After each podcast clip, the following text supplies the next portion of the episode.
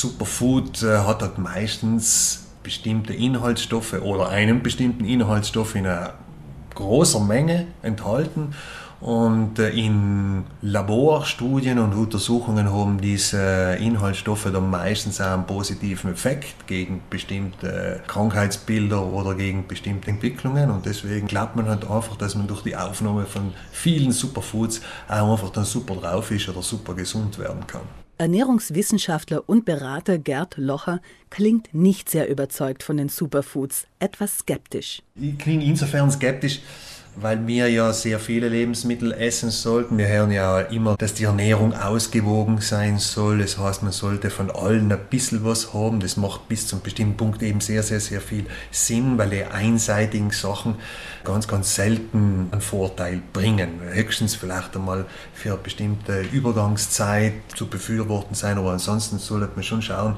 das ganze Spektrum an Lebensmitteln ein bisschen abzudecken und nicht nur auf einzelne Superfoods äh, zu zielen. Wann und wie macht der Verzehr von sogenannten Superfoods also Sinn? Also die Superfoods machen für mich immer dann Sinn, wenn ich mir die Speisepläne vieler meiner Klienten anschaue, die sehr, sehr, sehr eintönig sind und die, wie halt häufig vom energetischen Wert her sehr hochwertig sein. Das heißt, die haben sehr viele Kalorien drin, aber die haben auf der anderen Seite sehr, sehr wenig Nährstoffe drinnen. Also Minerale, Vitamine, sekundäre Pflanzenstoffe, praktisch das, was für uns so essentiell ist.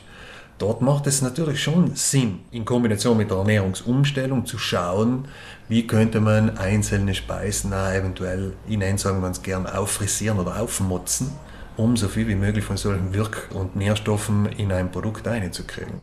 Superfoods als Ergänzung also. Zu den nahrhaften Superhelden gehört auch die Walnuss. Die Walnuss sagt uns ja schon von der Signatur her, dass sie ein bisschen ausschaut wie ein Gehirn. Somit sagt sie uns auch schon die Heilkraft. Das ist einfach gedächtnisstärkend, aber auch nervenstärkend. Diese Nuss ist auch wieder reich an äh, verschiedenen Inhaltsstoffen. So wie alle Nüsse enthaltet auch diese eben einmal die Eiweiße, also Proteine, aber dann natürlich zu einem großen Teil eben Fette, und zwar sehr wertvolle Fette, weil es sind ungesättigte Fettsäuren.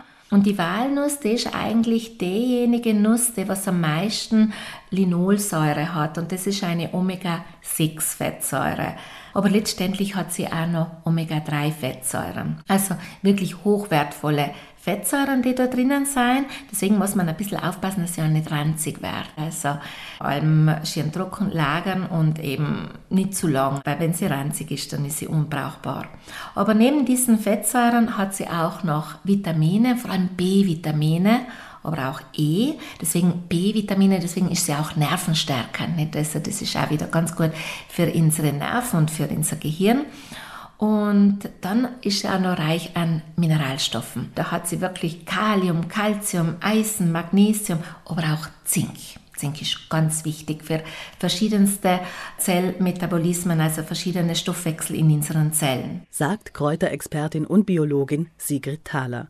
Die Walnuss eignet sich also hervorragend, um Speisen aufzuwerten. Naturjoghurt, um ein Beispiel zu nennen, oder wenn es nur eine Scheibe Brot mit Butter ist, mit Walnüssen, das ist halt einfach nur mal ein Schuss mehr. Auch für Pesto eignet sich die Walnuss. Aber Achtung, Walnüsse bilden bei falscher Lagerung Schimmelpilze. Also überprüfen Sie die Nüsse auf Schimmelfäden oder einen weißen Film auf dem hellen Kern. Auch dunkle und schwarze Verfärbungen weisen auf Schimmelbildung hin. Im Zweifelsfall helfen die eigenen Sinne. Riechen Sie einen modrigen, muffigen Geruch, dann Finger weg von der Nuss. Wenn die Nuss gut ist, dann kann man nicht nur ihren Kern verwenden.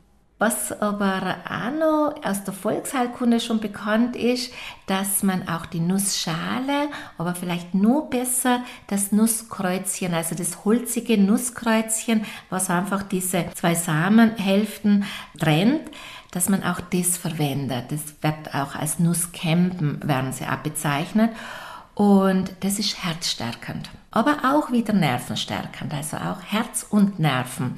Und da kann ich wieder entweder ein Tee machen, sieht man dann auch wieder ein bisschen länger, aber ich mache auch ganz gern eben eine Tinktur, weil mit so einem kleinen Glasele Tinktur komme ich ja über mehrere Jahre aus.